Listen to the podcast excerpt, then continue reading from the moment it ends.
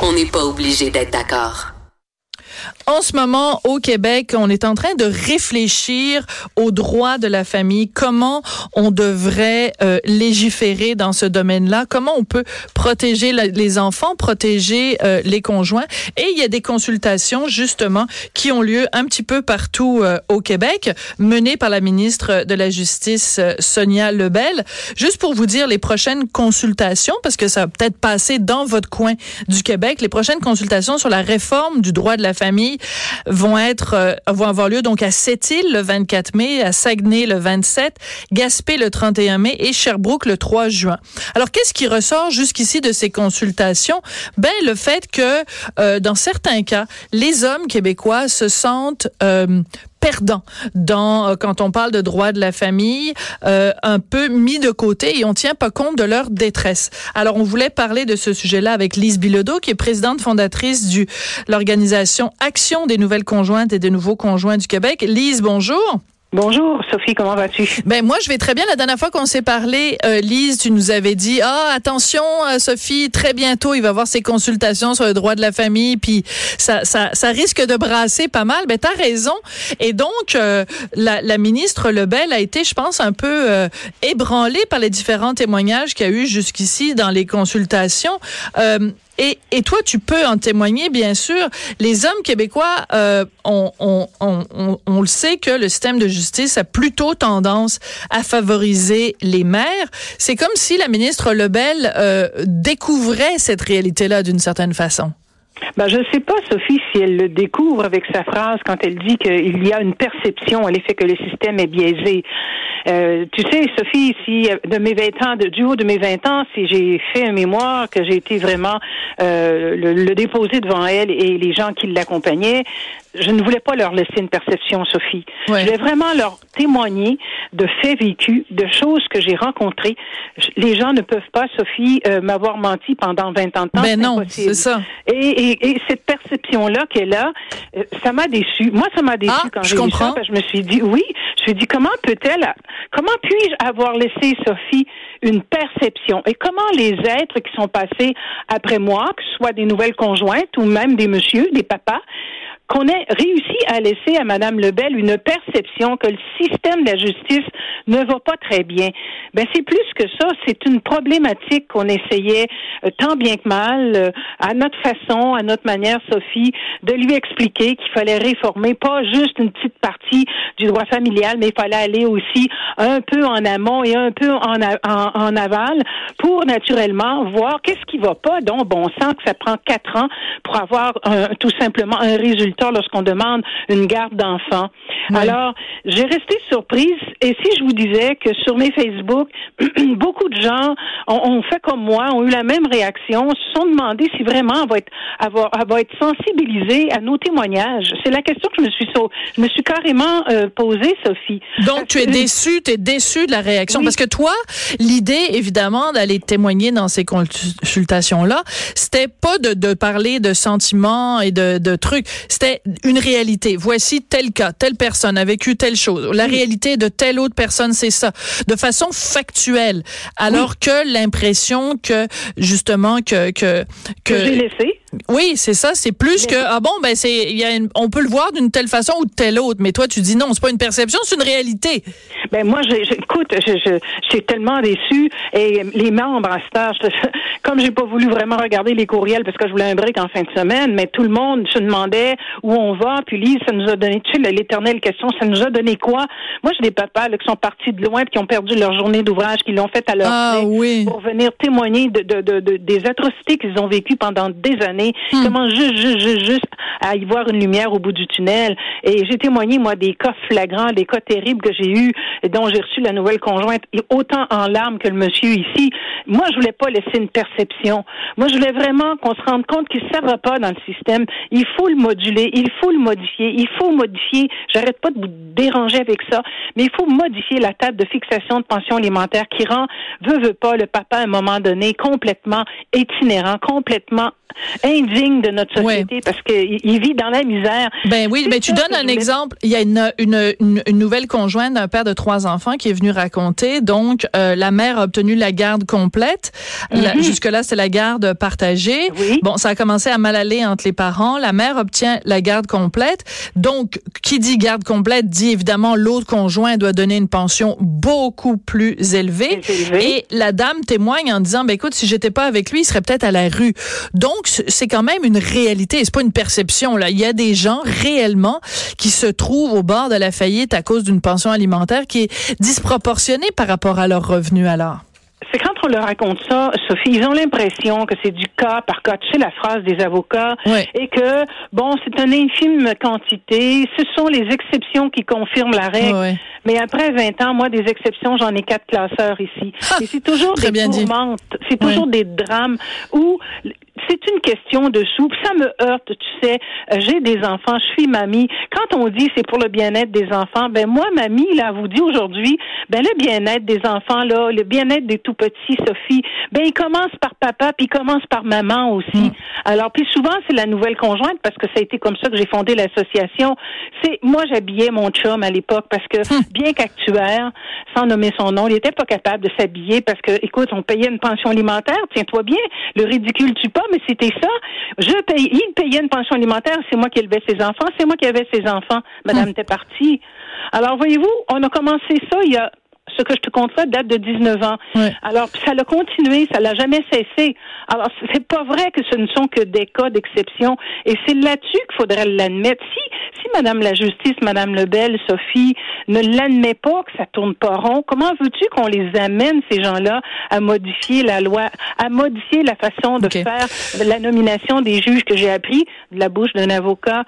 Souvent, les pauvres juges, puis les gens vont vouloir m'assassiner que je dise ça. Mais mon Dieu, ils connaissent pas le droit familial parce que ce ne sont pas des avocats qui arrivent du droit familial, ils arrivent du droit syndical, ils arrivent de, du droit des affaires. Alors ils tombent dans le droit familial. Comme disait l'avocat Lise, ils sont complètement perdus. Mais non, c'est sûr. C'est toutes des choses qu'elle devrait prendre connaissance quand on en parle. Je te jure qu'on n'a pas été là mm. pour se lamenter. On a été là pour dire qu'on a encore foi que eux, justement, euh, amènent des modifications intelligentes au, au système du droit familial en particulier. D'accord. Est-ce que tu dirais que le plus gros problème, c'est un préjugé défavorable envers les pères? Oui, tout à fait. Ça n'a pas changé. Parce que tu sais, si tu prends, euh, je veux pas les nommer parce que euh, il y a eu un groupe de femmes qui est venu faire un mémoire, qui est venu dire des choses à Madame la Justice, et euh, ce groupe de femmes-là, en anglais, le journaliste en glisse quelques mots dans, le, dans, dans, dans, l'entrevue qu'elle a donnée. Ce groupe de femmes-là demande carrément que le gouvernement donne aux hommes un trois mois de vacances paternité, sans les femmes, et qu'ils les mettent carrément dans la sauce sans les femmes. Ben moi là, si je te disais que ça allait vraiment ça, cette phrase-là, et combien de jeunes pères m'ont dit ah oui parce qu'on la fait pas la job. Euh, euh, on a encore dit, puis on me l'a dit, Lise, on a encore diminué les pères avec cette phrase-là. C'est comme si on était des tatas, pas capables de prendre soin de nos enfants. Et pourtant, Dieu seul sait qu'on le fait, qu'on le fait bien. Alors vois-tu, c'est toutes ces choses-là qui surtout, fait qu'à un moment surtout, donné, Lise, ouais. Surtout, Lise, si on compare les pères québécois à 99% des, des pères à travers la planète, là, on peut-tu leur donner un break? Je veux dire, écoute, là, quand on, on se regarde, on se désole peut-être, mais quand on se compare, on se console. Écoute, les pères québécois, là, quand même, par rapport à, à écoute, je veux dire, ne serait-ce que de comparer aux États-Unis, de aux États-Unis, il n'y a même pas de congé parentaux, là. Il n'y a même pas de, de il y a même pas de congé de maternité. Fait que bon, on, les États-Unis, euh, c'est comme une autre planète, là. C'est pas comme des martiens sur la, la, planète Terre. Mais je veux dire, si on compare, par exemple, à l'Europe, là, je veux dire, écoute, on en connaît, là. Bon. Alors, le père québécois, est-ce qu'on peut, à un moment donné, lui rendre hommage puis euh, le, vanter ses qualités au lieu de le traiter constamment comme un tata, un épais, un taouin, un cabochon, qui est pas capable de mettre un pied devant l'autre, mais quand c'est le temps de payer, par contre, envoie l'oseille. Oui, absolument. Puis on en a besoin, puis ça presse, puis ça urge, puis on en manque. Parce que je dois, je dois t'avouer, avec le, le, le, le, travail de recherche qu'on a fait pour faire le mémoire, c'est des sous, là. Dis-toi que c'est 500 millions de perceptions de pensions alimentaires qui se fait annuellement au Québec. Ça, c'est de l'argent, mes amis. Et là-dedans, là, euh, c'est triste à dire, mais j'ai même pas 10% des femmes qui paient des pensions alimentaires. La moyenne, c'est les gars qui la paient. Donc, si on est capable d'aller chercher 500 millions de pensions alimentaires par année au Québec. J'en ai-tu des papas qui payent, tu penses? Oui, mais, ça, c'est l'autre chose. Oui, mais ça, c'est l'autre chose aussi qui est extrêmement intéressante. OK, euh, quand euh, un père réclame la garde partagée, les mhm. gens disent ah ben on le sait bien c'est parce qu'il veut pas avoir euh, tu sais il veut il veut il veut pas avoir à payer. Quand une mère demande la garde partagée, il y a personne qui dit ah ben on le sait bien c'est parce qu'elle veut pas payer puis que bon. On sait bien, perceptions. euh, personne va dire on sait bien c'est l'argent qu'elle veut mais ben, c'est malheureusement ça parce que l'enfant, comme j'ai essayé de leur expliquer, l'enfant, faites attention, le bien-être de l'enfant, c'est devenu, les enfants sont devenus un yo-yo. Puis c'est un, un yo-yo monétaire. C'est pas vrai qu'avec tout ce que j'ai vu dans, dans mon métier, on va appeler ça un métier, que les mamans, quand ils décident, comme la petite madame qui a parlé au petit monsieur, là, qui décide de revenir pour enlever la garde aux enfants quand ça va bien, qu'elle décide de foutre le bordel au total, foutre le bordel au total, Sophie, là, ça, ça veut dire que je multiplie les procédures niaiseuses, imbéciles et tout ce que tu voudras tant que je mette le père à terre et qu'il n'y ait plus un sou. Alors là, vraiment, on va accuser le père de tous les maux parce qu'il n'y a plus d'argent. Mais ça, jamais, mais jamais, mais jamais, on va lever la couverture pour le dire que ça se fait. les enfants sont, sont des monnaies d'échange. Je, je suis désolée de heurter Madame Lebel quand je dis ça, mais moi, je suis obligée de vous le dire que je l'ai trop vu. Les enfants, c'est des signes de pièce. On fait quoi avec ça? C'est les implants mammaires, la moto, les trois, quatre voyages à Cuba, l'hélicoptère. T'as pas idée tout ce que j'ai entendu, tout ce que j'ai vu en photo. On peut pas m'inventer ça. Mais non, on dirait que parce que ce sont des femmes qui ne sont pas correctes, on veut pas le voir. C'est ça la tristesse de ma réalité. Oui. Écoute, c'est vraiment, mais tu sais, ça fait plusieurs fois qu'on se parle, Lise, puis tes, témoignages sont toujours euh, éloquents parce que tu parles pas évidemment en ton nom propre, mais tu tu recueilles en fait ces témoignages-là et tu aides et tu appuies et tu supportes et tu soutiens euh, mm-hmm. ces, ces personnes-là depuis, tu l'as dit, depuis depuis 20, ans. Euh, mais c'est d'autant plus choquant que de voir que après avoir accumulé tous ces tous ces témoignages là, que on n'entende pas plus que ça la voix des hommes. Ça m'a heurté. Euh, je t'assure que j'étais quand j'ai lu ça, je me suis dit c'est pas vrai. Je m'attendais à plus. Euh, j'étais comme une adolescente. Moi aussi, j'avais des, des, attentes auprès de Madame la Justice. J'avais des attentes auprès de Madame Lebel qu'elle dise oui, après 20 ans, c'est vrai, elle vient pas nous dire n'importe quoi et que je vais lire la phrase qui m'a tuée. Ben oui, euh, je lui ai laissé une perception à l'effet que ça allait pas tellement bien dans le système de justice quand moi j'évoque de tout mon cœur, de tous mes tripes des problèmes absolument incroyables je peux pas vous inonder vous les journalistes avec ça, mais les problèmes moi je les vis ici que le conjoint la conjointe s'écroule en larmes qui viennent me dire Lise, on est au bout du rouleau, on n'a plus d'argent, on sait plus où aller, mais elle reçoit la pension pour des raisons X Y Z que eux ils comprennent même pas.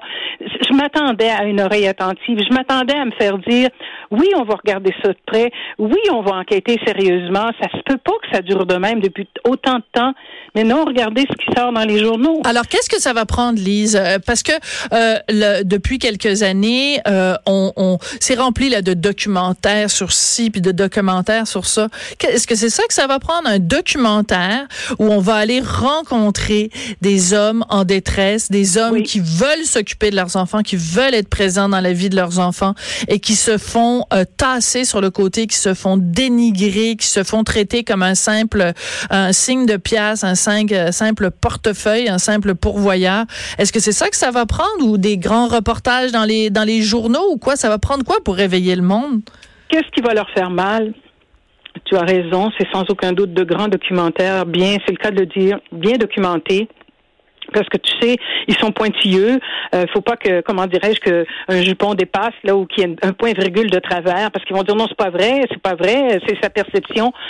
Il y aura peut-être ça, mais euh, je t'avoue que je, je t'avoue sincèrement, je vais te le dire, Sophie, je suis amèrement déçue. Mm. Avec tout le contexte dans lequel je nage, avec tous les gens, je suis pas seule, là, plein de gens de partout viennent témoigner de ce qu'ils ont rencontré lors d'une rupture.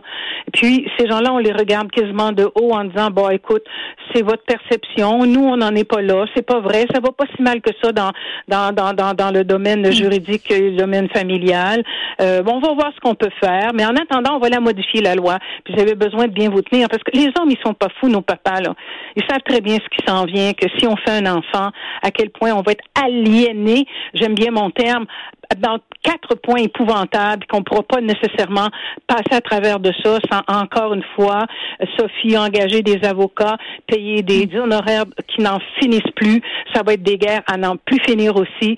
Non, ça on ne voit pas. Ça c'est non, c'est c'est comme si sincèrement Sophie, c'est comme si ces êtres-là faisaient partie d'une autre planète qui n'est pas la mienne. Mais c'est aussi que euh, on vit dans une société, puis ça évidemment il y a des féministes qui m'écoutent qui vont se mettre à hurler. Enfin, si jamais il y a des féministes qui m'écoutent là, euh, mais c'est que au Québec, on ne peut jamais parler de quelque chose qui concerne les hommes, qui concerne la détresse des hommes, qui concerne les droits des hommes. J'insiste sur l'expression les droits des hommes. On ne peut jamais parler de ça sans que les femmes disent ah vous êtes contre les femmes. Ah, vous êtes anti-femme. Ah, vous êtes anti-féministe. Ou le gros mot, vous êtes, hein, parce vous que êtes, être une masculiniste et une, masculiniste. Alors moi, on m'a bien Exactement. identifié. Exactement. Voilà. Alors c'est comme si en étant masculiniste et pro-homme, notre discours à quelque part là est, est, est cousu de fil blanc. Et qu'est-ce qu'on leur dit? Ça ne peut pas fonctionner parce qu'on prend pour les hommes. Mais c'est tordu finalement dans le fond. C'est vraiment tordu. Et je ne te cache pas que je suis vraiment déçue du comité, que ce soit bien sûr Madame Lebel ou Monsieur qui siège. Je suis vraiment déçue. Je m'attendais à une ouverture. Peut-être pas une grande ouverture, mais je m'attendais à une ouverture que je n'ai pas ben, Écoute, je rappelle quand même aux gens donc que les consultations continuent. Je l'ai dit, c'est île Saguenay, Gaspé, Sherbrooke. allez-y. Allez-y, puis faites-vous entendre. Peut-être mm. que vous serez euh, plus chanceux que, que Lise et ses 20 ans de, d'expérience et de témoignage. Mais je pense en effet qu'il faut la moindre des choses dont on s'attend de la part du ministre de la Justice, c'est justement qu'elle écoute et qu'elle tienne compte de ce que la population lui dit. Après tout, des consultations, c'est toujours bien ça, à ça que ça sert. Lise, merci, puis continue euh, de te tenir debout. Puis je sens que c'est pas la dernière fois qu'on se parle. Merci infiniment, Sophie. Au revoir. Lise Bilodeau, donc, qui est présidente fondatrice de Action des nouvelles conjointes et des nouveaux conjoints euh, du Québec, qui nous parlait donc de ses consultations sur le droit de la famille. Après la pause, on va parler bouffe. Comme quoi, hein, tous les sujets sont abordés. On n'est pas obligé d'être d'accord.